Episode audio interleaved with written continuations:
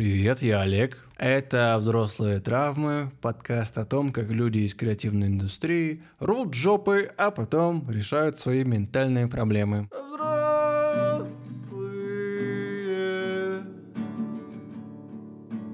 травмы с тобой навсегда. Слава руководит школой бизнеса. Это образовательный проект Тинькофф. Он вырос из бизнес-секретов.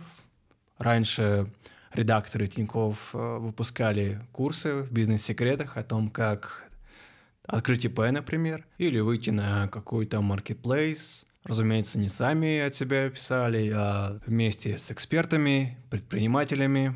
И постепенно курсов становилось все больше и больше – они в итоге вышли на отдельную платформу, и вот теперь это даже не только курсы, но еще и комьюнити. И Слава вот всем этим делом руководит, делает так, чтобы все это развивалось и приносило деньги и пользу тем, кто учится на курсах. Мое знакомство со Славой началось в 2019 году, когда я в трамвае случайно наткнулся на его телеграм-канал про кофе. Он назывался про кофе для дебилов. Э, в тот момент я про кофе ничего не знал, так что это на меня прекрасно сработало. Где-то год назад я узнал, что Слава попадет к нам в бизнес-секреты и будет со временем становиться продукт-менеджером школы. Вот я удивился, что вот, я же знал его как главреда, а тут уже бац, и какой вымахал. Э, теперь уже не редактор. Я позвал Славу, чтобы разузнать у него, как он вырос до продукта, как он хочет развивать школу бизнеса, и почему он такой самокритичный и все время сомневающийся у себя в телеграм-канале.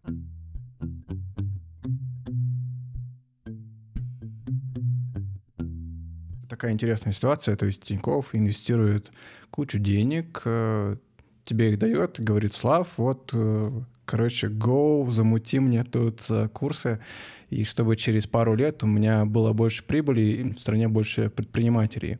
И как-то очень, э, мне кажется, ну, это очень сложная, амбициозная задача, и не очень понятно, а как понять, что а, ты ее сейчас достигаешь каждый месяц, каждый квартал, как тебя оценивают? В целом по узнаваемости проекта, про то, какие отзывы про него, насколько люди довольны школой бизнеса и так далее. Ну, если там говорить чисто про цифры, то у нас есть, конечно же, аналитика довольно подробная, в которой мы видим, что люди, которые взаимодействуют со школой бизнеса, как-то учатся у нас и так далее, они потом, ну не все, конечно же, разумеется, но какая-то часть из них открывают э, ИП или ООО, открывают расчетные счета, эти счета потом активны. Тут тоже важно понимать, что просто человек, который открыл расчетный счет в Тинькофф, в общем, никакой прибыли банку еще не принес. Приносит прибыль только те клиенты, кто активно им пользуется на протяжении там, какого-то времени, ну, год больше. А, поэтому нам очень важно, чтобы люди не просто открывали бизнес, а чтобы он у них был успешным. И если он у них успешный, то тут как бы получается вот та самая вин-вин ситуация, что и человек добился своей цели, он открыл бизнес, он улучшил свое качество жизни, у него там вырос доход, я надеюсь, а, и банк э, при этом тоже получает э, свою прибыль, потому что человек пользуется его продуктами. Тебе кажется, что бесплатное образование плохо работает?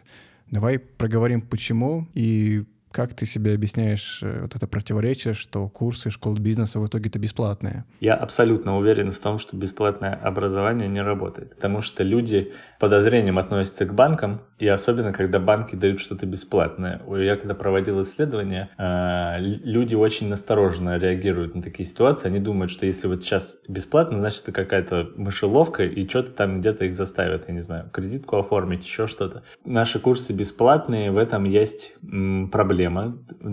Не все люди доходят эти курсы до конца. Я бы даже сказал, большинство людей не доходят эти курсы до конца, как раз потому что, ну, во многом потому, что они бесплатные. Я думаю, что, да нет, я даже не то, что думаю, я уверен, что в какой-то там обозримой перспективе у нас появятся платные, ну, я не скажу, что курсы, но какие-то платные продукты внутри школы бизнеса для вот нашей аудитории. Это первое, то есть отсекаем немотивированную аудиторию. А второе, когда уже мотивированная аудитория к нам прошла, то, что они заплатили за какой-то курс, во-первых, будет мотивировать их э, забрать из этого курса максимум, ну то есть, чтобы не, деньги не были просто потраченными зря. А второе, провоцировать их на требовательность. То есть они будут ожидать э, нашего продукта качества и будут на нем настаивать. И для нас это хорошо, потому что не даст нам, ну, как бы, сидеть сложа руки, и, так скажем, мы будем обязаны в этом смысле работать над улучшением э, самих себя. Видел у тебя в канале некое исследование разных э, образовательных проектов в бизнес-среде, и ты упоминал, что часто а, они выстроены вокруг э, личного бренда какого-то одного человека. Вот какой-нибудь там Портнягин, Аяс. Они все, они все сначала просто рассказывают про себя, и уже потом как бы все остальное — это как бы продолжение их. Вот. И ты, кажется, упоминал, что хочешь э, тоже какого-то человека нанять, который будет э, вести школу бизнеса. Не знаю, так ли это, правильно я понял. Вот если так, можешь объяснить, пожалуйста, подробнее? Если личный бренд подобран хорошо, и он действительно там внушает доверие, у него есть опыт, э, люди на него идут. Ну, типа, сложно идти на образовательный проект банка, например, по одной из причин, которую я уже озвучивал, что если проект от банка, так еще и бесплатный. Наверное, это какая-то ловушка. Вот, то есть существует, явно существуют люди, которые опасаются нашего там проекта только лишь потому, что он от банка, непонятно, кто за ним стоит и что вообще он дает. Когда есть какой-то личный бренд, будь то Аяс, у него есть э, достаточно, ну, в смысле, у него есть больше приемов, чтобы мотивировать людей. Он может, как это обычно все делают, подобные инфо-цыгане, апеллировать к своему заработку, говорить, смотрите, я миллиардер, учитесь у меня, я вам расскажу, как быть таким же. Э, нам этот подход чужд, но мы понимаем, что он работает. Это один из как бы приемов личного бренда, который можно использовать. Мы можем, могли бы себе взять, я не знаю, в качестве какого-нибудь лица школы бизнеса какого-то очень крутого и уважаемого предпринимателя и только за счет того, что школа бизнеса теперь уже не просто школа бизнеса Тинькофф какая-то безликая, а что вот э, ее представляет вот такой-то человек, у которого есть такие-то заслуги и такой-то опыт на его веку, это облегчает нам привлечение людей, делает школу бизнеса для аудитории более привлекательной, понятной и более вызывающей доверие, я бы так сказал. Вот. Но при этом, э, что, например, еще круто, что вокруг личного бренда можно строить комьюнити, и это очень важная часть э, бизнес-образования, да и вообще, на самом деле, бизнес-образования, ой, и вообще любого образования, потому что всегда есть эффект группы, всегда есть эффект того, что когда рядом есть единомышленники э, с примерно там одним же уровнем и с э, такими же взглядами на жизнь, учиться всегда гораздо легче, чем когда ты один в поле. И поэтому все, я не знаю, если честно, ни одного инфо-цыганина или там просто какого-то коуча популярного и так далее, у которого, вокруг которого не было бы какого-либо комьюнити. А, мы сейчас в школе бизнеса очень много над этим работаем, и на самом деле а, верим, что даже наши курсы, они как бы сами по себе проблему решают не так хорошо, как ее бы решала комьюнити. Был такой может, он и есть, я не знаю, проект Digital Darlina, да, которые делали курсы про IT-стартапы, про то, как там их запускать, привлекать инвесторов и так далее. И сейчас, и сейчас этот э, проект сделал ребрендинг, и они теперь реформа, клуб, клуб предпринимателей. То есть они стали от от тех проекта отошли от концепции к концепции комьюнити. Э, и я считаю, что это очень правильный и крутой шаг. Есть такая как бы метафора про, про то, как вообще действует комьюнити. Да? Комьюнити — это такая банка соленых огурцов. Каким бы свежим огурцом ты не был, когда ты попадаешь в эту банку, ты постепенно просаливаешься. И именно так работают все вот эти сообщества вокруг любых э, проектов. Если ты в группе, ты можешь идти дальше и дольше. Просто за счет того, что твои одногруппники тебя где-то поддерживают, э, где-то тебе что-то непонятно, ты можешь у них спросить, где-то ты можешь зарядиться их примером, если у них что-то получилось, где-то можешь э, похвастаться и получить от них э, какую-то, ну, да, восхищение, вот это социальное поглаживание, и тем самым тоже зарядиться. Нам очень важно сделать э, комьюнити, мы, ну, мы этим уже занимаемся, мы его уже на самом деле сделали, и оно просто сейчас э, постепенно растет. А можешь сформулировать критерии, кто вообще мог бы встать на место человека, который бы представлял школу бизнеса? Потому что вот мы с тобой упоминали какого-нибудь Аяза, наверное, Аяз какой-нибудь не подходит из-за репутации. Ну, или подходит, вот мне интересно. У меня есть какие-то свои, да, там, примеры людей, вот таких предпринимателей, но это все абсолютно не важно, потому что я не репрезентативен. А, мне нужно поговорить с людьми и понять, на кого они смотрят вообще, кто, кого они знают, а, кто для них пример. Смотри, а если они назовут фамилию Рыбакова, например, или того же Аяза, то что? Мы не можем стать школой бизнеса Аяза Шабудинова. Типа, если мы возьмем к себе Аяза, его имя перетянет на себя все наше позиционирование. Просто потому, что его весь там образовательный проект построен на его личном бренде. Его личный бренд — это фундамент а, его образовательного проекта. Мало кто знает лайк-центр. Ну, точнее как, относительно мало кто знает лайк-центр, а, если сравнивать с тем, какое количество людей знает Аяза Шабудинова.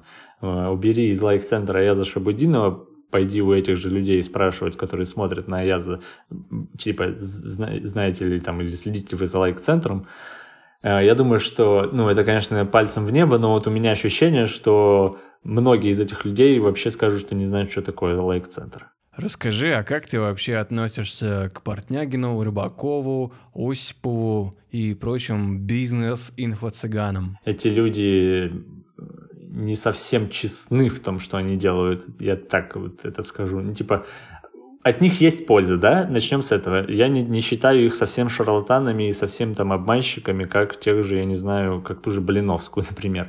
Вот. От них есть польза, потому что а, так или иначе эти люди реально все-таки продвигают какую-то, во-первых, культуру предпринимательства, во-вторых, э, дают азы каких-то инструментов маркетинга и так далее. Но вся их деятельность дальше после этого направлена уже на какое-то ну, на постоянную... Вот они как раз-таки стремятся, чтобы люди учились бесконечно. Им это важно. Они на этом зарабатывают. Потому что сначала ты там пройди от нуля до 100 какой-нибудь курс за сколько-то денег, потом пройди у них интенсив от, от 100 до миллиона, потом от миллиона до 10 и так далее. И они вот постоянно им важно втюхивать вот эту всю, как бы, все их этих свои интенсивы. Они на этом и держатся. Нам это не близко, потому что ну, у нас, я уже как рассказывал, вообще нет такой цели. У нас нет цели постоянно продавать курсы. Нам важно, чтобы человек бизнес открыл, и чтобы у него он, этот бизнес хорошо шел и рос. Чем дальше, тем, тем лучше для нас в том числе. Поэтому у нас в целом как бы концепция отличается, и мне, как э, руководителю проекта, да и не только мне, но и в самом Тиньков. Важно, чтобы этот проект не был испачкан вот такими именами. Да уж, редко встретишь человека, который говорит, что Аяс и прочее ему не такие уж и шарлатаны. Можешь э, объяснить, как ты вообще к такой мысли пришел? Ну, короче, да, во времена студенчества я э, увлекался предпринимательством активно и, ну, в смысле, хотел что-то запустить, и я тогда проходил все возможные бесплатные материалы от бизнес-молодости, вот, потому что на платные у меня не было. И у них э, прикольный принцип, они продвигали, что, ну, типа, сделать что-нибудь, короче, побыстрее, и пусть провалишься, но что-нибудь сделай. И я говорю, что не так все плохо. Кажется, ты говорил, что у тебя было аж три попытки открыть бизнес. Можешь рассказать про них? Первое, я делал интернет-магазины, точнее не интернет-магазины, а типа сайты компаний, то по продаже фреона, то по, то по постройке домов, а, то еще что-то. И, естественно, я ничего с этого вообще не заработал. Идея была такая, что если у меня появится какой-то клиент, то я потом найду, где,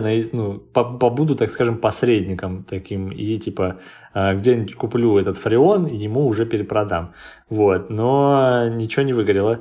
В какой-то момент мы с другом сделали интернет-магазин телефонов Huawei. Тогда они тоже только появились. Их еще вообще никто не знал, все подсмеивались над их названиями. Сейчас это уже популярная марка, про которую все знают. Тогда это типа было супер no-name какие-то китайские смартфоны. Ну, история та же самая, что и с Фреоном. У нас не было этих смартфонов. Мы сделали просто интернет-магазин и э, планировали, типа, дропшиппинг, короче, перепридумали. Вот. Тогда я такого слова не знал, я, э, но вот и концепцию как бы э, придумал. Чтобы открыть этот интернет-магазин по телефонам и там что-то на нем нужно было сделать, то ли эквайринг подключить, то ли еще что-то. Мне нужно было, короче, ИП открыть. А, я открыл ИП, для этого. И в конце года заплатил страховых взносов этих 40 тысяч, которые ты типа платишь в любом случае, независимо от того, сколько ты заработал. Ну да, смех был в том, что я ничего не заработал вообще, но пришлось на, в налоговую 40 отдать. Я не помню, если честно, откуда он у меня был, потому что я тогда был студентом, я не знаю, как, откуда его. По-моему, мне тогда какая-то повышенная стипендия пришла или еще что-то. Ну, как, где-то я это деньги добыл без всяких кредитов, э, просто повезло, совпало. А, что еще? Ну, из самого того, что успешного я сделал, это мой курс про кофе, который я сделал, и, ну, который существует до сей, по сей день э, в не очень актуальном состоянии, но это как бы другая история. Но зато у него были пользователи и есть. И это, единственное, это типа очень важное отличие от всех остальных моих попыток, потому что там я ни на чем нисколько не заработал, только тратил. Так, э, хотел еще спросить насчет конкуренции бизнес-школ. Их же просто, ну, даже не бизнес-школа, а бизнес-комьюнити. Их же прям очень много. Например, да, вот у Рыбакова есть э, Digital Долина, ты вот упоминал реформу. Есть еще там подкасты, бизнес-подкасты, у них тоже есть большие чатики. Например, там у Заварили есть, там постоянно что-то происходит про кофейный бизнес тебя не вызывает фрустрацию вот эта вот большая конкуренция? На такие вещи вроде количества а, комьюнити или количество подобных бизнес-школ, которые там делают другие банки, или какие-то другие еще курсы и вещи, я смотрю исключительно, как это делают, э, как мне кажется, а, все опытные, ну, я сейчас, конечно, себя назвал опытным предпринимателем, ну, почти что, но таким себя не считаю. Но вот мне кажется, что опытные предприниматели смотрят на конкуренцию не, на, не как на повод испугаться, э, значит, ну, типа, подумать, что, ну, все, уже все сделано, можно здесь не дергаться. А они смотрят на это как на признак того, что есть спрос. Как правило, многие предприниматели говорят, что, ну, типа, если вы видите какой-то, у вас появилась какая-то идея для бизнеса, которую еще никто не реализовал, это повод задуматься, типа, а нужно ли вообще это? Потому что если кто-то что-то, чего-то не сделал, это значит, что это повод насторожиться в первую очередь, а не радоваться тому, что вот вы такой гениальный, нашли что-то э, неизведанное, никем не, не открытое.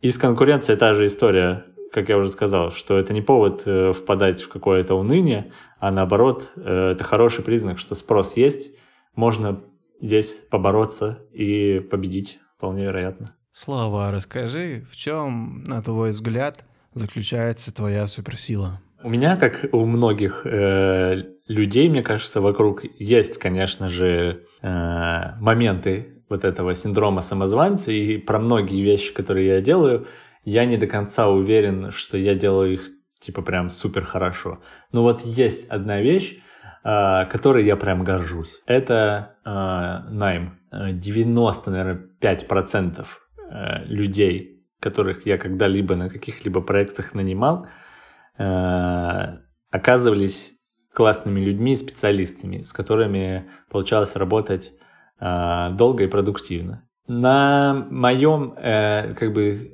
ну, относительно, на самом деле, не самом большом, так скажем, управленческом опыте и опыте найма, есть только один кейс, когда я нанял, э, я нанял, э, значит, ну, автора-редактора, девушку, вот, э, которую потом э, вынужден был уволен, потому что ну, она не совсем потянула как бы задачи. Она была совершенно ну, потрясающим хорошим человеком, но она не потянула задачки, эм, но мы вынуждены были расстаться. Все. В остальных кейсах все люди, которых я нанимал, были, есть э, супер классными э, и как люди, и как специалисты, что тоже важно.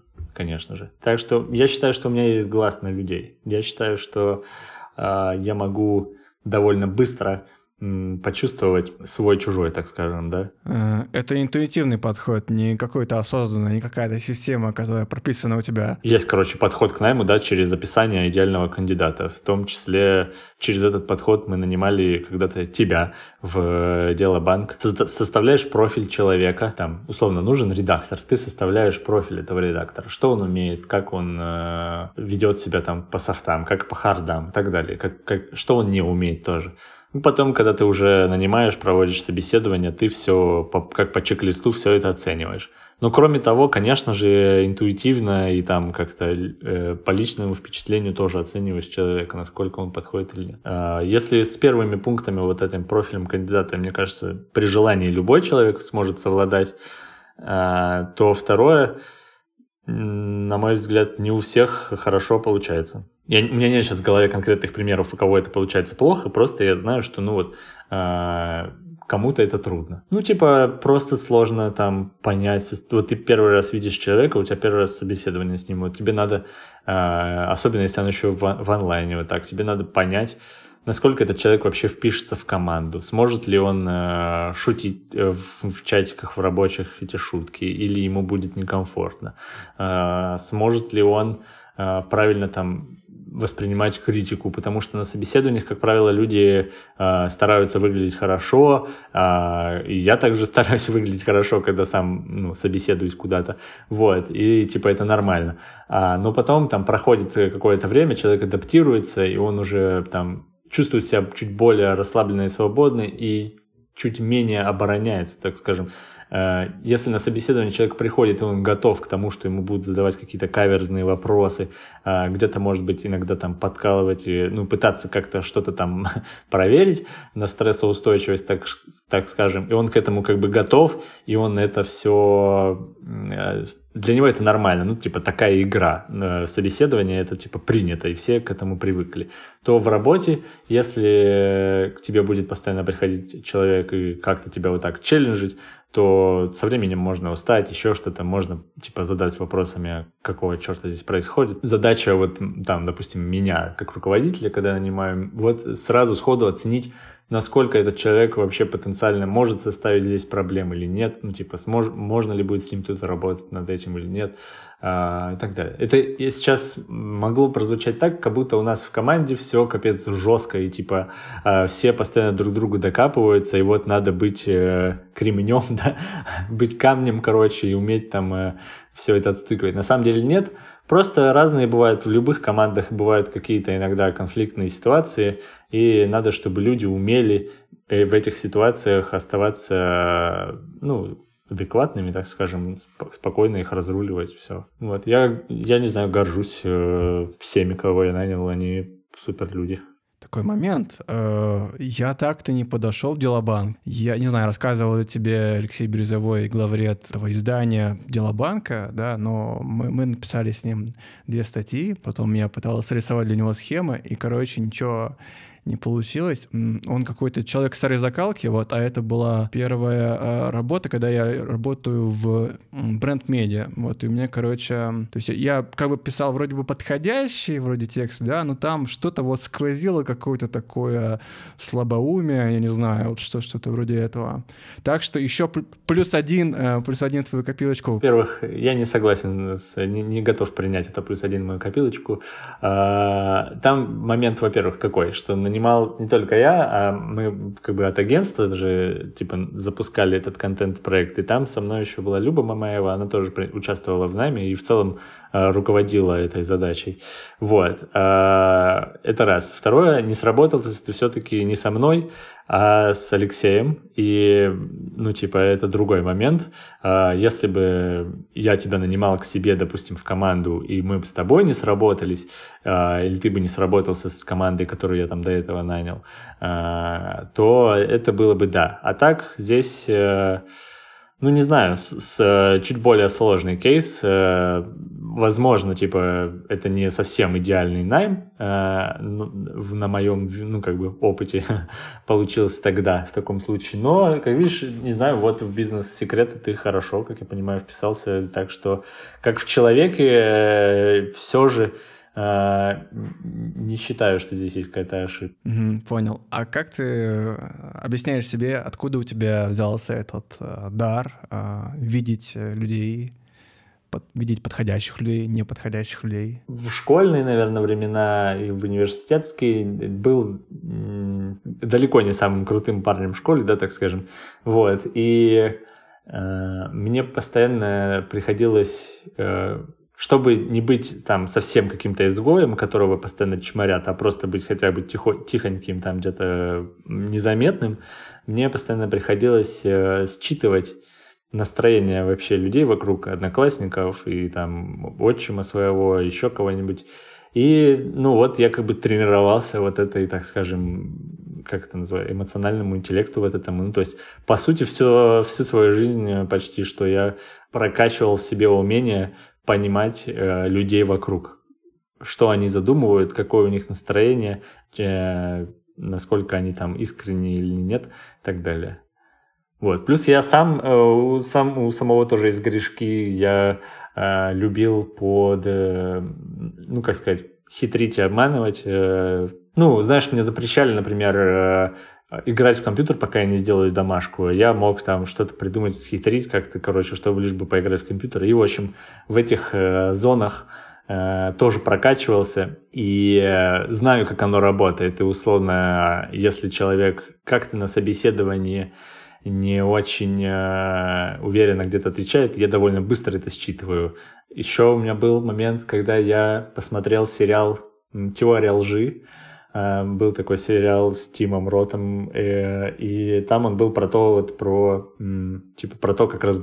Ну, это, это на самом деле потом выяснилось, что это такая немного лженаука, но история про то, что тогда я очень сильно этим впечатлился, даже книгу купил э, по этому, ну, типа, не по этому сериалу, а вот про вот эти все микровыражения, прочитал ее и реально учил, учился, и, ну, хоть это и лженаука, но я все равно считаю, что доля смысла там есть, потому что когда человеку говоришь что-то, и он действительно на долю секунды как-то так, как-то у него лицо дернется, ну, ну типа, мне кажется очевидным, что это вот э, была сначала искренность, потом человек ее маской какой-то спрятал. И я тоже очень долго ходил и наблюдал за людьми, и даже сейчас это делаю, э, и тренировался вот эти как раз штуки подмечать. И не то чтобы, знаешь, э, на собеседованиях есть какая-то, особенно там вот через экран есть большая там возможность все эти вещи отслеживать.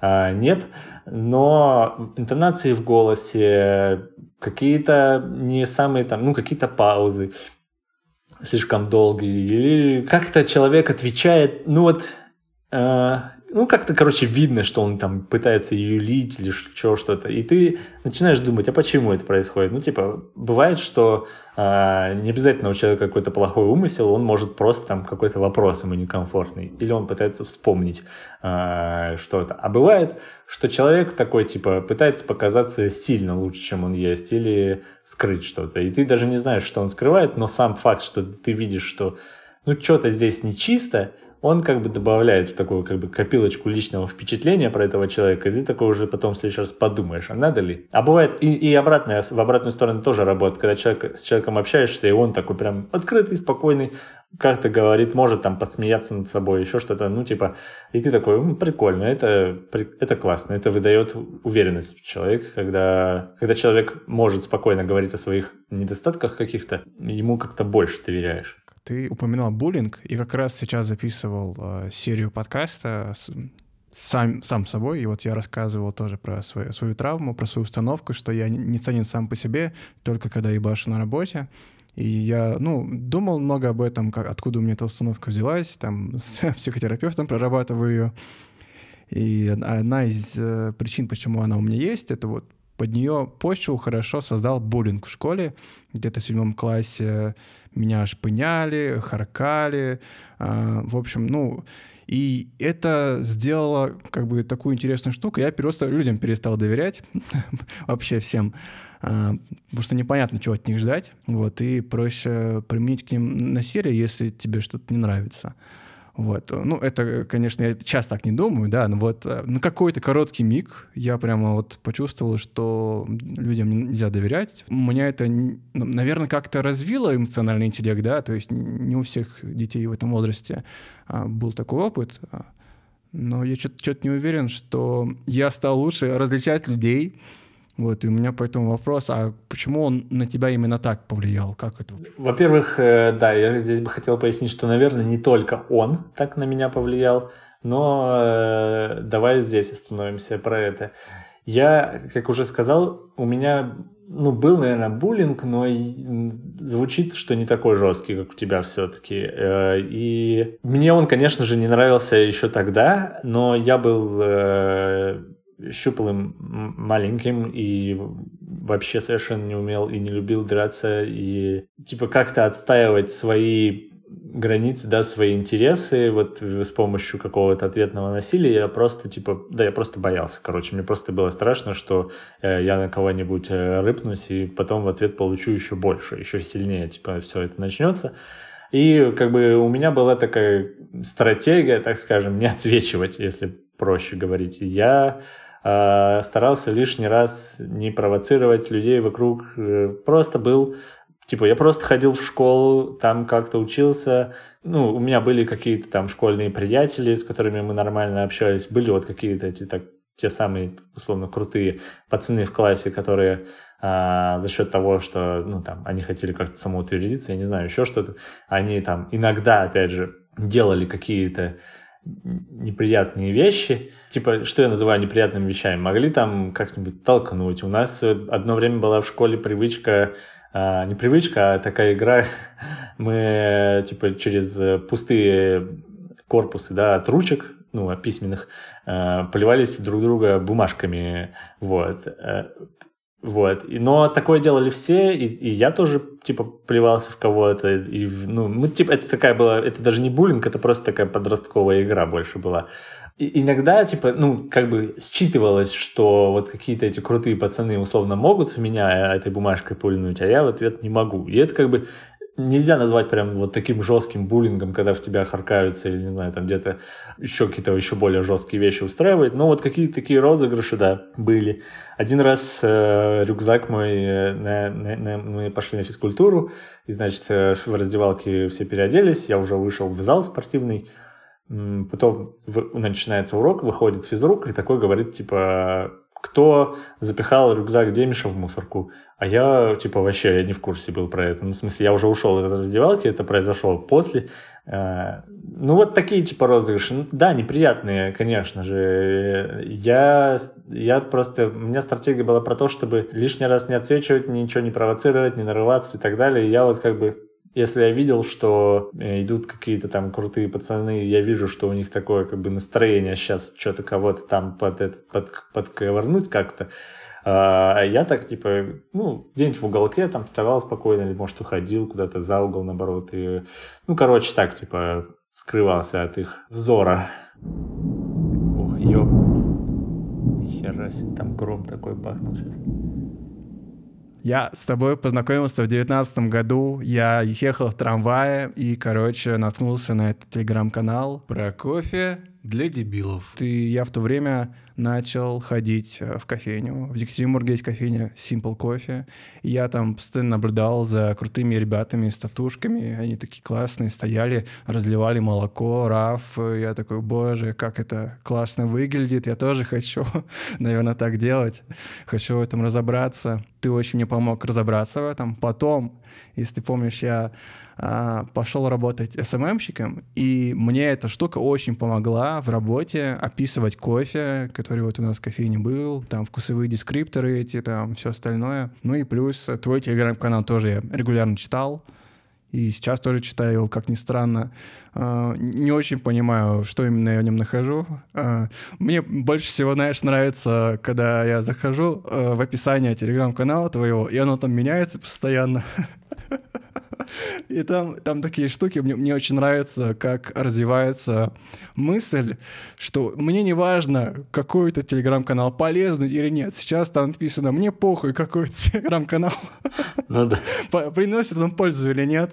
Такое впечатление, что ты, короче говоря, ведешь свой диалог с кем-то. Да, я, я веду диалог с э, количеством подписчиков, потому что каждый раз, когда я публикую какой-то пост, количество подписчиков уменьшается. У меня, типа, там в пике было их, ну, я не помню, 600 там с копейками. И с тех пор там их упало до 400 а, после каждого моего поста. И меня это жутко отвлекало постоянно. Я, ну, в смысле, я переживал, конечно же, такой, типа, блин, я что, какую-то фигню пишу, почему люди отписываются, что такое. И я даже очень, и до сих пор хочу, чтобы в телеграм-каналах была функция отключить количество подписчиков, или хотя бы просто, чтобы они не были постоянно на виду. Только хотя бы для меня, чтобы я просто не видел, как люди реагируют э, на посты, потому что это активирует какую-то самоцензуру. Ну, типа, э, хочешь или нет, всегда начинаешь думать, блин, люди отписываются, видимо, я что-то херовое пишу, неумное, там, неполезное и так далее.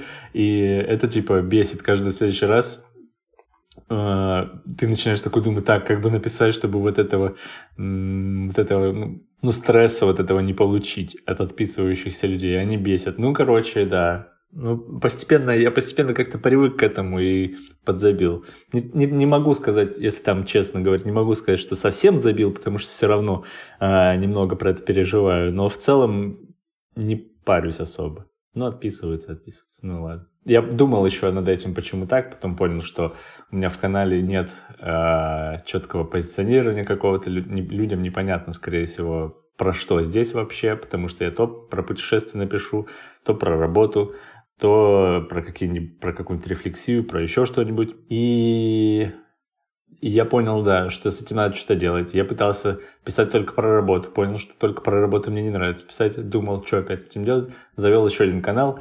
А, пишу теперь туда всякое такое нерабочее, а в этом решил остаться только по работе. Это я сейчас говорю про свой личный канал. Канал про кофе, про который ты вначале говорил, я вообще забросил, потому что э, по этой теме я абсолютно выгорел, и мне... Я пью кофе и люблю его, но вот изучать какие-то новые новинки, смотреть там за чемпионатами, следить за какими-то новыми разработками в этой сфере, мне вообще уже не интересно абсолютно. Я такой, типа, ну, я понял, что я не хочу в этом канале постить какие-то обзоры кофеин или по 300 раз повторять рецепты, но я ничего дать не могу и не хочу, и я такой, ну, я пытался его, я пытался автора туда нанять, какое-то время он туда писал, Потом он решил сделать свой канал про кофе, как бы окей. Больше я авторов не искал, потому что да просто лень, если честно. Ты писал, э, что вот у тебя было, было интересное путешествие. Вот у меня сейчас даже открыта карта по югу России, там рядом с Казахстаном, между Украиной и Казахстаном, там в Турцию. Под... У меня есть короткий способ описать это путешествие. Я называю его путешествие вокруг Афганистана. Ты уписал, что ты уходил от взрослой жизни таким образом, потому что ты вот после диплома, после э, того, как его защитил, сразу уехал, продал машину и за 200 тысяч рублей совершил это путешествие. Что такого тебя испугало во взрослой жизни, что ты так далеко поехал и так долго ехал? Там несколько факторов сложилось. Во-первых, тогда это был 2014 год, 2013-2014. Тогда как раз э, в, в российском, в Рунете, да, очень сильно набирала популярность вот, этот, э, вот эти все путешествия вокруг, вокруг света, там, с минимальным количеством денег. Тогда было очень много блогеров, которые вели там разные каналы или там комью, эти паблики ВКонтакте про то, как они едут и так далее. И это, конечно, все очень выглядело красиво. Плюс в то же время выходил фильм э, «В диких условиях». Ну, он, может, раньше вышел, но я про него тогда узнал. Плюс все эти книги Керуака, плюс у меня возраст такой был, 20 лет, как раз вот этот э, юношество какое-то позднее, еще романтичное. А, и вот это все я как бы смотрел, это все так выглядело красиво, а, свободно, очень вдохновляюще и как-то осмысленно. И одновременно с этим я заканчивал университет. А, у меня была там машина старая японская. Я как-то, я очень четко помню момент, как я ехал в университет, там какой-то зачет, по-моему, сдавать или еще что-то.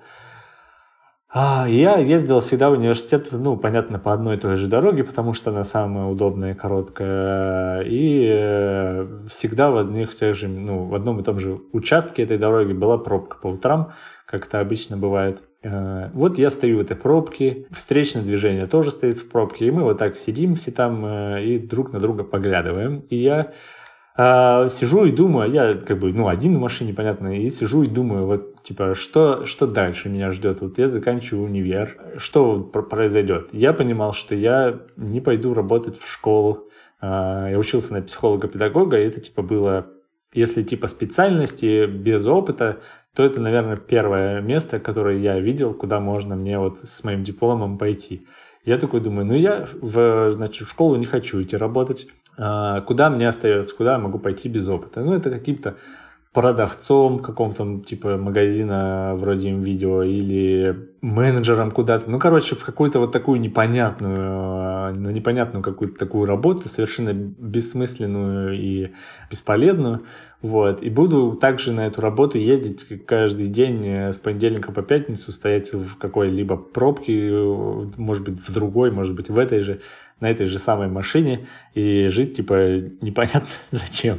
И все, я такой понял, что да, к черту, ну, типа, я, у меня есть уникальная возможность, мне там не без помощи родителей э, досталась эта старая японская машина, я могу ее продать и могу повторить вот этот подвиг э, этих людей. Плюс там же еще добавлялась эта вся история из школы, что я в школе был невзрачным, история из универа, что в универе, э, в универе у меня все было получше гораздо, но э, все равно, типа, обычный универ, я не был, знаешь, там каким-то... Обычно про универ, когда рассказывают, рассказывают, какие они там были все рок-н-роллеры, тусили, короче, ходили по хатам по разным девчонки, пьянки, гулянки, вот это все. У меня этого всего было крайне мало, короче, гордиться там особо было нечем. И я вот такой думал, блин, какой же я серый, черт побери, человек. А, надо что-то с этим сделать. А, и даже машина у меня была серого цвета. А, да, я подумал, что могу я эту машину, короче, продать и на эти деньги попутешествовать, потом вернусь и ну, вообще изначально у меня был как бы план такой, что я в процессе стану каким-нибудь блогером и э, продолжу путешествовать дальше, не останавливаясь. Но планы поменялись в процессе, пока ты там ну, путешествуешь. Это, это на самом деле тоже непросто. Это яркое пятно в моей биографии, которое, кстати, вот к вопросу о том, что еще повлияло на мое умение видеть людей, это вот это путешествие тоже, потому что так или иначе я был, да, вот таким тихим затворником, условно, в школе, и очень мало общался, и не умел общаться с людьми. А в путешествии, когда ты особенно едешь один э, в разные страны, где люди не говорят по-английски, как правило, тебе приходится, и тогда у меня не было никакого смартфона, интернета тогда там в этих странах особо тоже хорошего не было. Э, приходится дорогу спрашивать, э, еще что-то, искать там еду, автостопишь, если ты, ты тоже приходится с водителями как-то общаться. Ну, короче, вот то, что называется выход из зоны комфорта, самый настоящий. Круто. А можешь поделиться самыми главными вещами, которые ты нашел в путешествии? Ну, самая главная вещь, э, что я ненавижу автостоп. Каким бы романтичным со стороны он не выглядел, я тогда решил, что я не из тех людей, кто может по приколу кататься автостопом. Для меня это примерно чуть ли не с первых дней всего путешествия. Тут вообще важно понимать, что я никогда, никогда до этого не путешествовал автостопом, там типа, в соседнюю деревню даже не ездил, и вот тут сразу выехал автостопить и уехал полгода путешествовать. Вот, и я примерно с первых дней всего этого путешествия понял, что автостоп для меня будет только последним как бы этапом, когда уж совсем никак, и типа уж точно я не буду кататься им по приколу. Если у меня есть возможность заплатить какие-то небольшие деньги за какой-нибудь автобус, поезд, что-то, я лучше сделаю это. Но, конечно, были ситуации, когда я понимал там типа, у меня нет денег. Ну, в смысле, мне надо сэкономить. Поэтому я ездил автостопом. А, где-то где автостоп все-таки был прикольный и простой, типа как в Таиланде. Там довольно быстро ловишь машину, чаще всего это какой-нибудь пикап. Там законом не запрещено кататься в кузове этого пикапа. И вот ты там сидишь в этом кузове, тебя везут. Тебе не надо болтать с водителем, пытаться там что-то разобраться, потому что в автостопе ты еще, типа, как правило, за день, если ты куда-то едешь, ты ловишь несколько машин, и в нескольких машинах ты жестами пытаешься раска- рассказать, откуда ты, куда ты едешь. Тебя еще обязательно спросят, женат ли ты, спросят, нахрена тебе это все, а, кто там, кем работаешь, как там, как родители отнеслись, еще что-то. Короче, а, и, и вроде вот вопросы простые, их немного, но когда вы не знаете языков друг друга, это разговор на пару часов. Да, это первое, про автостоп. Второе, ну, ну, я понял на самом деле, что довольно сложно пропасть в этом мире, особенно если ты белый. Как, как бы это ужасно или там, не знаю, ну, короче, э, в этом есть э, свои плюсы не в смысле того, что как-то к белым чуть лучше относятся, чем э, к любым другим людям. Да нет, просто когда ты там автостопишь э, где-либо, э, или просто гуляешь там по улицам Ирана, и ты э, отличаешься от того, как выглядят люди в этой стране, они сразу видят, что ты иностранец, у них больше желания тебе помочь и как-то по-доброму к тебе отнестись, просто потому что ты для них более интересный, чем э, какой-нибудь их э, согражданин, к которым они уже привыкли. Сложно пропасть где-то, даже если вот я в Иране был, и у меня было ограниченное, очень ограниченное количество денег, э, я не голодал и не спал на улице, по крайней мере, без, без своего на то желания. Вот. А, Все у меня было ок. Хотя поначалу было супер трудно и непривычно, потому что ну, там в Иране нельзя было, и сейчас нельзя снять деньги с э, карт визы или MasterCard, да, известная нам уже сейчас проблема хорошо, тогда как бы там это уже давно довольно, и я не рассчитал э, свой бюджет и взял с собой мало налички. Э, это чисто был мой косяк, у меня типа были деньги, я просто не рассчитал э, свой бюджет и, и приехал туда на месяц почти со 100 долларами. Вот, э, было супер непросто и эмоциональном плане именно. Но я как бы, не знаю, закалился все время удивляюсь э, людям, которые все-таки э, совершают этот побег от реальности. О, это я бы не называл это побегом от реальности. Это самый настоящий побег в реальность. Потому что побег от реальности — это ходить на работу в течение всей своей жизни на одну и ту же, и там ездить по одной и той же дороге и больше ничего не делать. Вот это побег от реальности. Ну вот есть уже установленный у тебя маршрут, есть установленный привычный порядок действий, ты по нему живешь, и в это время как бы как, ну, как робот какой-то. Когда ты себя запихиваешь в разные ситуации, или даже когда ты просто, пусть ты так, пусть я не знаю, ну, у людей разные ситуации бывают. Я, я сейчас э, сам один из тех людей, кто работает там, да, с э, 10 до 7, по-моему, какой-то такой у нас график э, э, с понедельника по пятницу. У кого-то нет желания, нет возможности вот так путешествовать, и это типа нормально. Тогда мне, конечно, так не казалось, тогда я считал таких людей э, странными и, как бы сказать, трусами, я бы даже сказал, но это был какой-то вот постподростковый максимализм, я бы так это назвал. А, и ну, сейчас я понимаю, что не совсем правильно так думать, или даже совсем неправильно.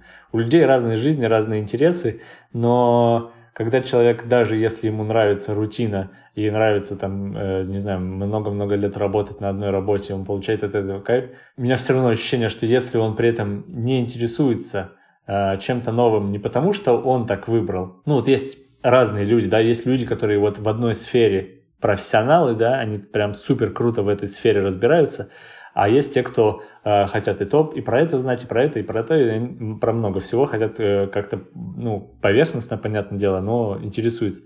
И в любом случае, неважно, какого там, из какой категории человек относится, он, если он не интересуется, там, если он к первой категории относится, если он не интересуется чем-то новым внутри своей сферы, или если он относится ко второй категории и не интересуется просто новыми вещами вокруг себя, то он как-то застывает.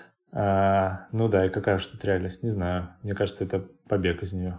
Раньше в твоих глазах отражались костры, а теперь э, настольная лампа, рассеянный свет. А, ты не страдаешь. Тебе как, как с этим живется? Любая э, рутина со временем становится сложного и рутинного. Ну вот представь, и ты там едешь 7 месяцев вокруг Афганистана, да там 12, по-моему, у меня стран. Каждый, почти каждый день э, ты встаешь, пакуешь рюкзак, куда-то едешь э, автостопом ли, авто, автобусом ли, поездом ли, там, электричкой, как угодно. Куда-то едешь, видишь людей, и там с ними знакомишься. Вот так я тебе перечисляю, вроде интересно звучит. Но когда ты внутри этого всего, это становится для тебя рутиной, и дни начинают смешиваться, потому что вчера ты паковал рюкзак, позавчера ты паковал рюкзак, поза позавчера. Типа для тебя это уже такая же рутина, как, я не знаю, с утра яичницу пожарить, например. А, это уже начинает схлопываться в одно такое воспоминание комплексное, когда ты не помнишь каждый день по отдельности, но ты помнишь, что вот каждое утро ты собираешь рюкзак. А, все эти люди, кого-то, ну, в смысле, каких-то людей я помню, конечно же, каких-то уже ты там забываешь, потому что их просто очень много. А, ходить с этим рюкзаком, я же там, ну, типа, я же говорю, что я не путешествовал до этого, я очень много ошибок наделал. Например, а, у меня был офигеть какой тяжелый рюкзак, типа 20 килограмм. Я охренел с ним ходить. В какой-то момент это тоже становится ненавистно. Это как, типа, на работу приходить к 9, то же самое с этим рюкзаком, каждый день его надевать на себя и куда-то с ним тащиться. Ты, понятно, что поначалу тебе это по приколу, потом тебе это достает совершенно. В какие-то моменты, ну, конечно, бывают просветы, где ты радуешься, что вот ты здесь, а не там, а, но оно бывает и когда ты на работе работаешь. И я для себя понял, что а, люди разные, да, для меня важен какой-то баланс здесь, Поэтому я, когда вернулся, я в целом построил свою жизнь так, чтобы в какой-то момент оказаться на удаленной работе э, с нормальной зарплатой, да, чтобы я мог э, балансировать, чтобы я мог куда-то поехать, если я хочу, но и чтобы я мог в какой-то момент остановиться, отдохнуть. И примерно так оно и происходит у меня. Э, так что нормально я себя чувствую. Ну, типа, сейчас я сижу под лампой, э, если мне надо, я на выходных поеду в какой-нибудь поход и посижу у костра. И никакой проблемы здесь для себя не вижу. Mm, понял. Что ж, ну, мы нашли идеальный ответ на эту песню Цоя, если ты не узнал. Да, это, это типа начало куплета. Оно у меня сегодня утром играло, вот я не удержался. раньше, раньше в твоих глазах, да. Но я тоже не фанат, просто у меня тут есть гитара, и ты начинаешь волей-неволей... Она обязывает играть соль, а, Да, все, все, все просят играть его, и ты уже вдруг поклонник творчества случайно. Однажды, однажды во Вьетнаме, когда я был, а, у меня уже, это был близко к концу моего путешествия, у меня уже кончались деньги. У меня была с собой укулеле, которую я купил в Армении. Ну что, я подумал, что прикольно было бы, наверное, попробовать все-таки на улице поиграть, может, каких-нибудь деньжат заработаю. А я, ну, в общем-то, не очень умею играть ни на гитаре, ни на укулеле, и петь тоже не умею. А, но вот пару песен я каких-то знал. Одна из них была Radiohead Creep, а вторая Цой, в смысле кино, это, как ее? А, Звезда по имени Солнце. Звезда по имени Солнце, вот. И я Э, сел, значит, во Вьетнаме, это был э, какой-то городок, не столица, не, не Ханой. А я сел там в каком-то парке на бордюр и, значит, начал по очереди эти две песни гонять. И вот на песне про, ну, вот этой звезды по имени Солнце вокруг меня собралась, ну, куча, ну, как это выглядело, как куча вьетнамцев, я не знаю, там куча, человек 15, наверное, стояла и слушала, как я пою. Мне было ужасно стыдно, потому что я э, промазывал по аккордам, я хреново пою в целом, и я сидел только надеялся, ну, они при этом кидали деньги, и, типа, было прикольно, вот, и я сидел только и надеялся, что сейчас я закончу, и все разойдутся, и никто не понимает вообще, о чем я пою, но... Э, в конце песни, когда я допел, из толпы вышла женщина и э, спросила, а вы русский, да? На русском. Это было, конечно же, очень мне было неловко тогда. Ну, как бы, да ничего, ну, в смысле, прикольно было. У меня была похожая история в Иране, когда я пытался созвониться со своим хостом, ну, человеком, которого я ночевать должен был в тот день. Он хорошо говорил по-английски, ну, нормально, а я плохо очень говорил. И мы по телефону вообще я не мог понять, куда мне ехать. И он попросил найти какого-нибудь иранца, чтобы тот ему объяснил, ну, он ему объяснил, а иранец уже мне показал, что, как, И я подхожу к какому-то чуваку, он сидит там на автовокзале, э, на сиденье там обычном. Я ему телефон, ну, типа, ну, пихаю пытаюсь там что-то по-английски сказать, типа, а он так смотрит на меня непонимающим взглядом и такой, типа, и прям, прям, знаешь, отстраняется от телефона. То есть я ему телефон типа протягиваю, а он прям от него, как, как я не знаю, как от э, какой-то вонючей фигни пытается, типа, подальше держаться. Э, ему прям неприятно. И я в какой-то момент не выдерживаю э, и просто говорю, да поговорить. И он такой, а, берет у меня телефон, у меня он спрашивает, вы из России, да? И начинает разговаривать по телефону с этим чуваком. И я, я просто в таком ше- в шоке стою, не понимаю вообще, что сейчас было. А, жду, когда они договорят. Вот, сам про себя пытаюсь там прокручиваю, какие-то ну, вопросы придумываю. Вот, они договаривают. И да, мы с ним потом, он меня проводил на остановку, а мы за это время пообщались. Оказалось, что он а, сколько-то лет учился в Украине, ну и поэтому, собственно говоря, он знает русский, там он его выучил. Он довольно неплохо говорил, если я правильно помню. Я помню, ты рассказывал, что ты работал бариста, потом менеджером в кофейне, потом редактором в агентстве, потом главредом подрядчиком, пытался стать travel-блогером, сейчас ты продукт менеджер э, Такой вопрос, а что тебя туда-сюда несет? Расскажи, пожалуйста. Э, я не согласен с тем, что туда-сюда. Это довольно последовательное движение, на самом деле. Ну, когда, когда я приехал в, обратно в Красноярск после своего путешествия, у меня вообще был план, что я сейчас куда-то устроюсь, какую-то простую работу, поднакоплю денег и уеду в Америку еще путешествовать. Ну, типа, я передохну, подкоплю и свалю.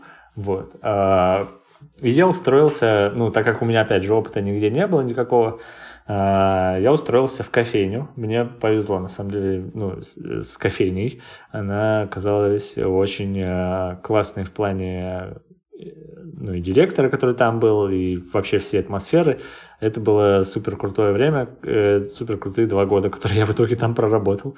А, ну да, мой план с Америкой провалился, просто потому что, ну, планы меняются у людей бывает. Вот, у меня тогда в целом в жизни особо ничего интересного не было, поэтому работал я вообще каждый день. Я работал два через два, два дня работал бариста, э, просто ну, за баром, а два, два дня я работал вот этим менеджером, ездил разные там, забирал кофе из э, транспортной компании, покупал там молоко, а, какие-то еще продукты, э, занимался инвентаризацией, ну, короче, всякой вот такой фигней.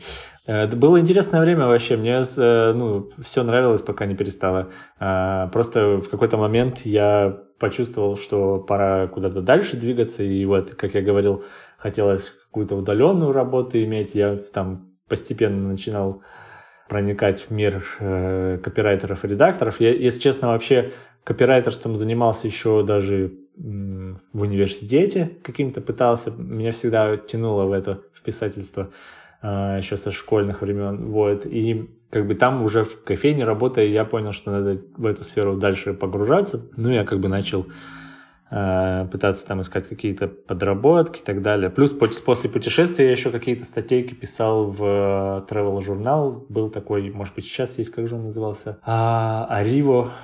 Э, я туда несколько, несколько статей туда написал, несколько интервью взял каких-то. Вот, и все. Потом в какой-то крайней точке уже я, мне уже совершенно там я устал от кофейни, и я понял, что надо двигаться, и надо двигаться в Москву, потому что вся работа там. А, вот про эту сферу. И э, да, я переехал в Москву, типа, с 40 тысячами рублей в кармане, которые я накопил в этой кофейне. Жил в хостеле три месяца, ну, искал работу. Чуть было... Да, мне очень повезло с агентством, в которое я в итоге устроился, потому что там я, собес... я при... пытался стажироваться и менеджерами в разном общепите, типа в Чехане, в каком-то баре-ресторане очень пафосном, которой я не подошел, потому что, ну, типа, я обычный человек из Красноярска, и я не знаю, как там... Как-то я не так, короче, э, тарелку там поставил, когда надо было помочь официантам. Вот. Э, какой-то, какой-то какое-то у меня еще было собеседование в очень странное, в какую-то газету или еще что-то, я уж не помню, что это было, но э, там очень странная тетка меня собеседовала, такая прям очень хорошо, что я туда не пошел, и меня туда не взяли, вот так правильно сказать. Вот, и мне, да, повезло, что меня вот взяли вот в это агентство. э, в IT-agency. Я там проработал три года. Ну, тоже хорошо все там было. Просто в какой-то момент захотелось двигаться дальше. И, ну, я, собственно говоря, двинулся. Я при этом, когда работал в агентстве, я все время оставался на, как, как, как там, на почасовой ставке, так скажем, на парт-тайме. У меня были еще какие-то со стороны тоже проектики я делал. В частности, я довольно долго работал с компанией Tasty Coffee. Поначалу я писал там статьи, потом был таким ну, выпускающим редактором, так скажем. И, ну, попутно там, ну, короче, и вот между, между Тинькофф, я бы даже сказал, между IT-agency и Тинькофф еще было несколько э, проектов, в которых я где-то подольше поработал, где-то совсем недолго. Ну вот в практикум я еще работал почти год. Этим, э, кажется, тоже главредом. Ну нет, не главредом, я там был редактором лендингов и продуктовым редактором тоже. Вот, главредом э, там был друг, другой человек. Она меня, собственно говоря, туда взяла. Да, ну а потом меня, откровенно говоря, схантили из, э, из практикума в Тинькофф. Я еще в практикуме уже начинал думать о том, что я вырос из редактора. То есть я уже на тот момент побывал и контент-лидом, и главредом в разных э, небольших проектах. И, ну, как бы, э, я понял, что я уже подустал что-то от редактуры, и мне хочется какую-то более универсальную, на самом деле, профессию, в смысле, чтобы не замыкаться только на русском языке. А, опять же, видишь, я как, куда надо глядел, понимал, что когда-то, ну, по, начал, по крайней мере, да, начинал. Вот. А, и я как бы хотел пойти в какие-то продукты, но у меня не было опыта а, менеджерского никакого задокументированного опыта, ни продуктового, и довольно как бы трудно было на что-то такое попасть, но, ну, вот, ну, типа, нашелся человек, который знал про мои э, способности, навыки, да, про то, что я умею и что хочу, и позвал меня в Тинькофф ты упоминал, что ты вырос из редактуры. Я помню, когда я прочитал э, эту строчку у тебя в, э, в телеграм-канале, я подумал, боже, как, как это гордо звучит, вырос из редактуры. Может быть, когда-нибудь я тоже скажу своим детям. Опять же, э, я у меня есть такое как бы качество, оно мне мешает, если честно, в жизни. Я иногда звучу как-то надменно. А, и когда я говорю вырос из редактуры, это не значит, что редактура это вот все так типа плохо, а это низко тогда, а я вот теперь продукт, и значит все редакторы типа хуже меня. Но нет, я этого никогда не имею в виду. Это просто означает, что а, когда ты редактор, ты отвечаешь за определенную зону в каком-либо проекте, да, ну, возьмем для примера лендинг. А, ты отвечаешь за текст на лендинге, но при этом у тебя уже есть, как у меня, по крайней мере, есть какой-то опыт и видение того, как вообще эти делать лендинги, есть какая-то насмотренность по ним, и мне хочется как-то больше на это влиять. Хочется что-то дизайну говорить, хочется говорить что-то маркетологам и так далее. Но они как бы мне условно так, ну, так прямо никто, конечно, никогда не говорил, но бывает подразумевается, что ты типа редактор, а вот типа занимайся редактурой. В какой-то момент я понял, что ну типа мне этого недостаточно, я хочу влиять на большее. А, и надо что-то с этим делать. Э, и я под... и... А самое главное, я понял, что я могу это делать, что, ну, типа, я могу влиять на большее, я, типа, знаю, э, о чем говорю, когда там какие-то идеи предлагаю. А как ты это почувствовал? Может быть, какой-то случай был, или это прям много разных ситуаций было, где ты видел, что вот тебе советуют сделать вот так, ты это делать не хочешь? Э? Как-то просто происходило, что мы работаем, например, над лендингом, я что-то предлагаю э, за пределами редактуры, и люди, которые там типа в теме, они такие, ну, блин, прикольно, и используют это. И так вот как-то сколько-то раз повторяется, и я чувствую, что мне это, во-первых, интересно, а во-вторых, э, я вижу, что я не херню предлагаю, ну, типа, что а, я предлагаю что-то, что потом идет в работу. Значит, э, уже есть какие-то в этом компетенции. Слава, из общения с тобой сложилось такое впечатление, что ты вообще не рвешь жопу, и у тебя все хорошо. Расскажи, почему так?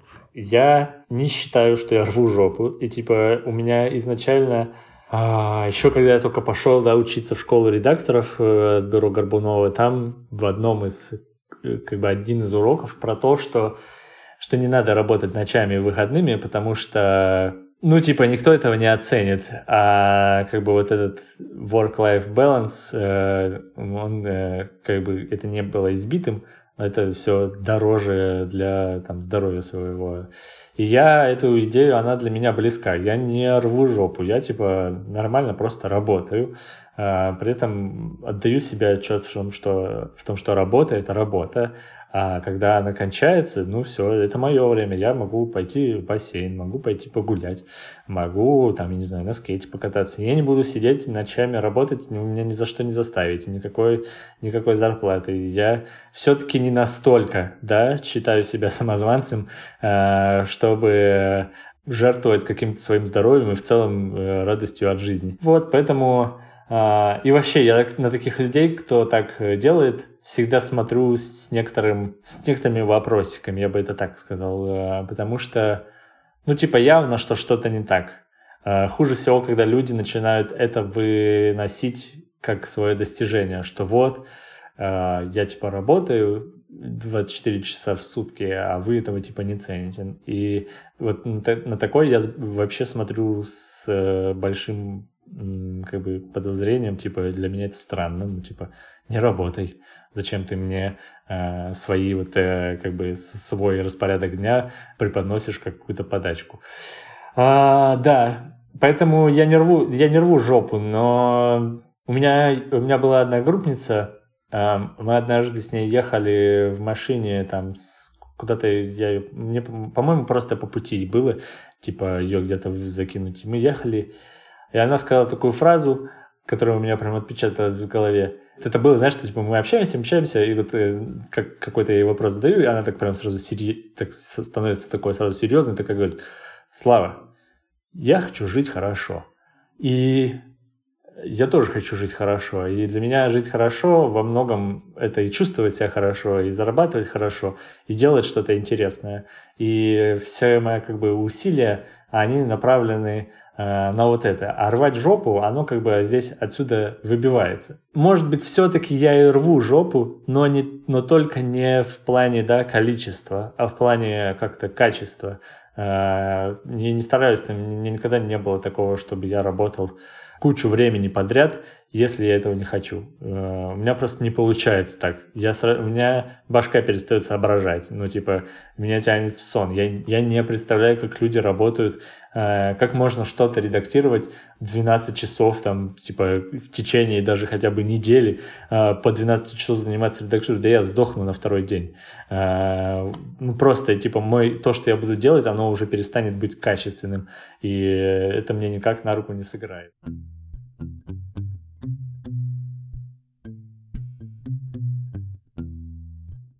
Что ж, ребята, будьте кремнем, не рвите жопу, живите хорошо, и со временем все образуется. Если вам понравился подкаст, дайте мне об этом знать, пожалуйста. Ну, это же, это же здорово, когда, типа, знаете, вот ты делаешь что-то и получаешь какой-то отклик, вот мне тоже его хочется получить. Вот когда его нет, э, ничего не хочется делать э, совсем. А если вам не понравилось, то еще вот вдвойне будет приятнее, если вы поделитесь и скажете, а что, что, что не понравилось, вот, вот, вот это, Олег, вот это твой музон, вот это вообще прям пиздец, вот, пожалуйста, больше не надо. Вот, а если нам не в музыке делать, тоже напишите. Вот. Все, всем пока, я пойду есть вафли.